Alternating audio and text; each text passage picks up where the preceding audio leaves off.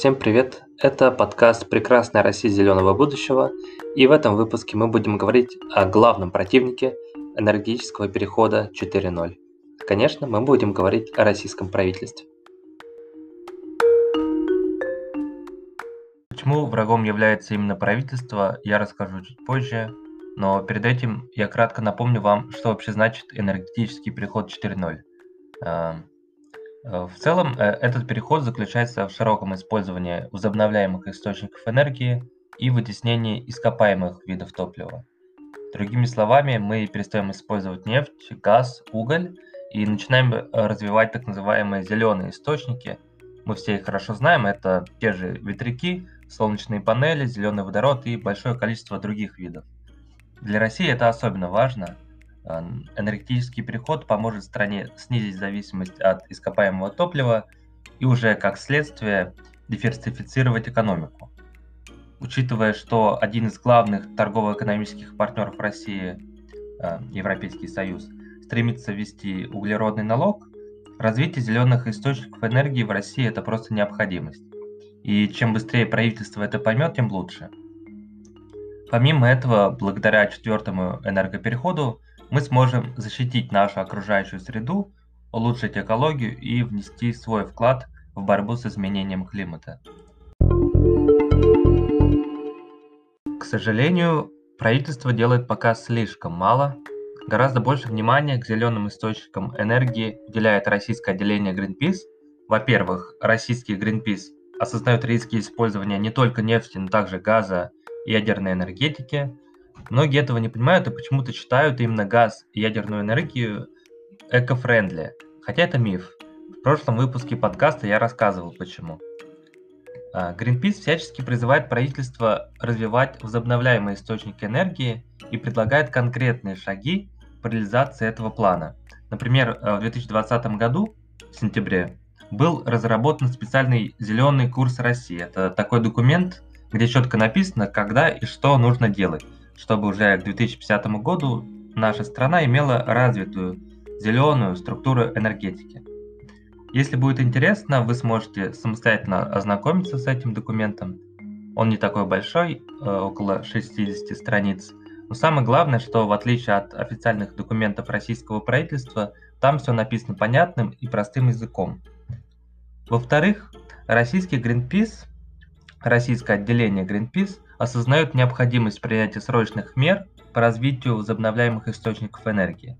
Если осуществлять энергопереход медленно, то вскоре Россия сильно отстанет от других развитых стран. Ну, то есть отстанет еще сильнее, чем уже есть сейчас. Государство сегодня крайне медленно выполняет цели Парижского соглашения и в целом действует в этом направлении довольно неохотно. Если правительство продолжит в том же духе, то страна с каждым годом будет все больше изолироваться от остального мира, особенно от Европы. Итак, вернемся к вопросу, почему врагом экологии является именно российское правительство. Как мы видим, российский Greenpeace старается направить страну в правильное русло и говорит о том, как нужно делать правильно.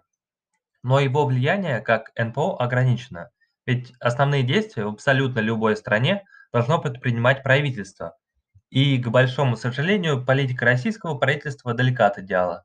Проблема в том, что Россия по-прежнему ошибочно полагается на нефть и газ, и это хорошо видно потому, какой бизнес государство поддерживает, какие отрасли развивает и так далее.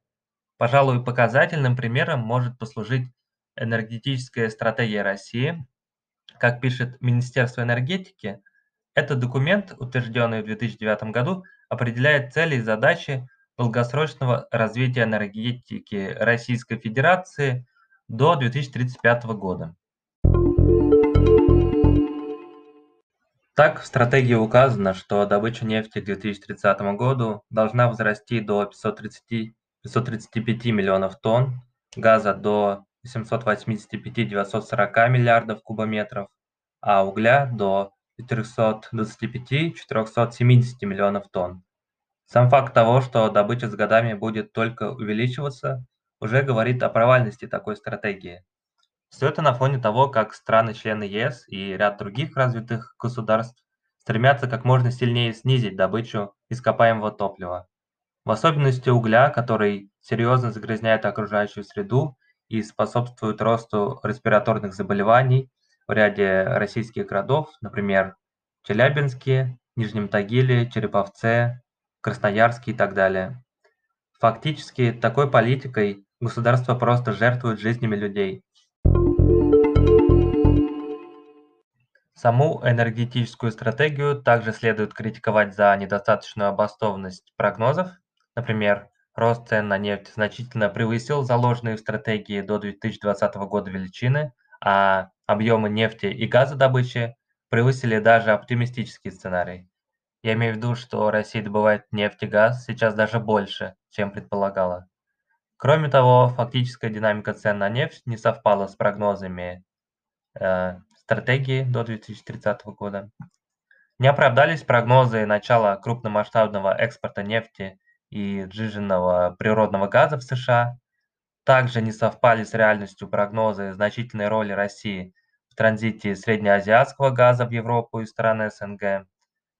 Не оправдался и прогноз масштабов поставок газа в восточном направлении. Это вот в Китай и Японию.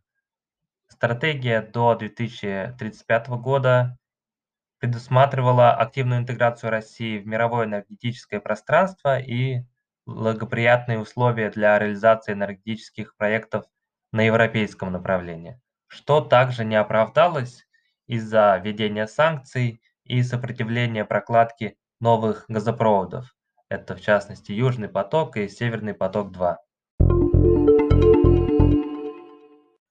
Безусловно, в стратегии также имеются и положительные моменты. В частности, предполагалось серьезно повысить развитие неуглеродных источников энергии. Но, как и стоило ожидать, эти прогнозы тоже не оправдались. Целом, нужно заметить, что расхождение слов с делом – это отличительная черта российского правительства, по крайней мере, в сфере четвертого энергоперехода. Так, в 2019 году президент Российской Федерации Владимир Владимирович Путин заявил, э, я цитирую, «У нас самая зеленая структура энергетики – потому что у нас большое количество в ней гидроэнергетики. Э, это атомная энергетика, которая не дает никаких отходов, как углеводороды, и большое использование газа. Конец цитаты. Э, во-первых, заявление о том, что в России самая зеленая структура энергетики, является просто смешным. Мы все понимаем, что Россия, напротив, в этом плане сильно отстает. Во-вторых, иронично, что Владимир Путин говорит о газе и ядерной энергетике – как о зеленых источниках энергии, хотя очевидно, что это не так. Я не один раз уже говорил об этом. Не совсем понятно, на какую аудиторию рассчитывает правительство, делая подобные заявления. В целом, президент любит рассказывать анекдоты, веселить публику, поэтому, может, это его просто очередная шутка. Но проблема в том, что таких шуток слишком много. И вот, например, послушайте небольшой фрагмент выступления Владимира Путина на пленарном заседании «Энергия для глобального роста» в 2017 году. Как и все ведущие страны мира, мы стремимся к более чистой энергетике. И добились в этом немалых успехов. В этой связи отмечу, что уже сегодня среди крупнейших экономик энергобаланс России один из самых чистых. Нет, не похоже, что Россия стремится к чистой энергетике. Судя по всем документам, в том числе по энергетической стратегии до 2035 года, Россия стремится и дальше увеличивать добычу газа и нефти, практически не обращая внимания на развитие зеленой энергии. И нет, у России сегодня не один из самых чистых энергобалансов среди крупнейших экономик. Это просто неправда. Но вполне вероятно, что я просто неправильно интерпретирую эти заявления. И в связи с этим я позвал к себе в подкаст эксперта по политике российского правительства в сфере реализации энергоперехода 4.0 Валентину Ощепкову. Э, Валя, привет. У меня к тебе будет такой вопрос. Действительно ли Россия обладает самой зеленой структурой энергетики? Если да, то на каких данных основывается правительство, заявляя такое? Здравствуйте, Александр. Благодарю за возможность принять участие в вашем подкасте. Но, отвечая на ваш вопрос, следует, вероятно, уточнить, что никто не заявляет о том, что в России самая чистая структура энергетики. Одна из, без сомнения, в частности, в сравнении с теми странами, которые громче всех обвиняют Россию в ее несоответствии новым трендам. Но какими данными подкрепляется уверенность в чистоте российской энергетики? Ну, здесь тоже все просто. Достаточно взглянуть на наш энергобаланс. Чистота энергетики в современных условиях, безусловно, в первую очередь определяется количеством выбросов в атмосферу. И на сегодняшний день 45% энергобаланса РФ – это низкоэмиссионные источники энергии, включая атомную генерацию. Об этом, кстати, не так давно, около недели назад, заявил Путин, который принял участие в экологическом саммите. Спасибо, я понял позицию. Мой второй вопрос к тебе это почему правительство и конкретно Владимир Путин говорит о ядерной энергетике и газе как о зеленых источниках энергии, хотя ряд соответствующих экспертов говорят об обратном. Например, э, газ, да, это все-таки экологичное топливо, но при его добыче и транспортировке все же наносится вред экологии. И к тому же газ – это невозобновляемый источник энергии. На атомных электростанциях, в свою очередь, выбросы парниковых газов действительно не происходят, но без сотен предприятий ядерной топливной цепочки эти станции работать не могут, а углеродный след этих предприятий велик. Так почему же правительство считает эти источники чистыми? Природный газ – это одна из важнейших составляющих топливно-энергетического потенциала России. Замещение угля природным газом в энергетике может заметно снизить как выбросы парниковых газов, то есть углеродный след, так и выбросы загрязняющих веществ, то есть токсический след. И во многих регионах мира это, безусловно, предотвратит формирование смога, что благотворно повлияет на окружающую среду и здоровье населения в целом. А, как мы знаем, как вы довольно четко отметили, что процесс обеспечения промышленности природным газом, он заключает в себе некоторые стадии.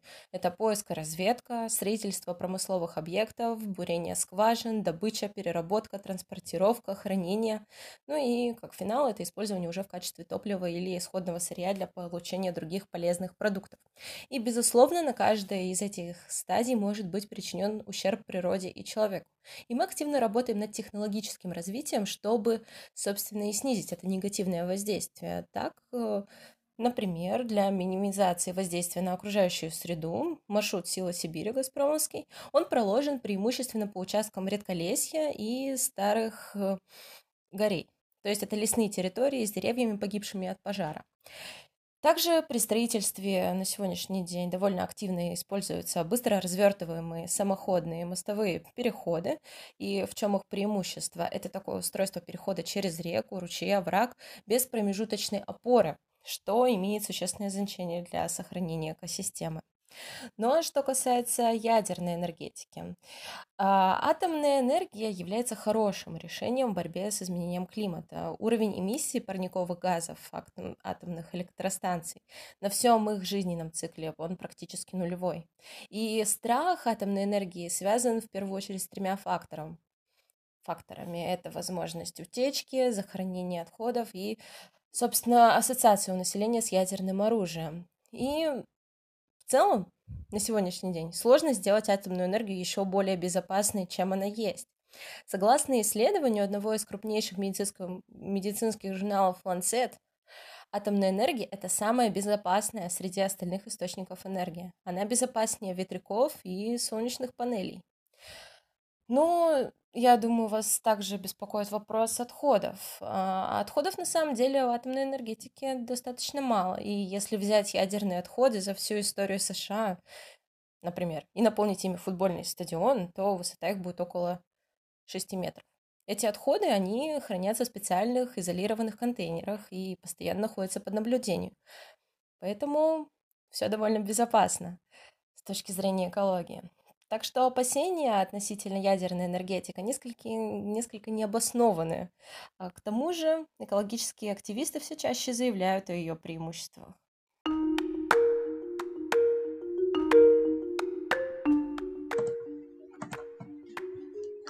На самом деле зависит от самих активистов. Например, активисты Greenpeace активно выступают против ядерных отходов, которые перевозят из Германии и ряда других стран в Россию. И я хочу сказать, что не стоит обобщать. Но так или иначе, большое спасибо тебе за ответы. И на этом второй выпуск подкаста подходит к концу. Я благодарю всех слушателей и надеюсь, сегодня вы узнали много нового об энергопереходе 4.0 в России. И сейчас имеете более полное представление о том, как наше правительство хочет осуществить его, или будет точнее сказать избежать.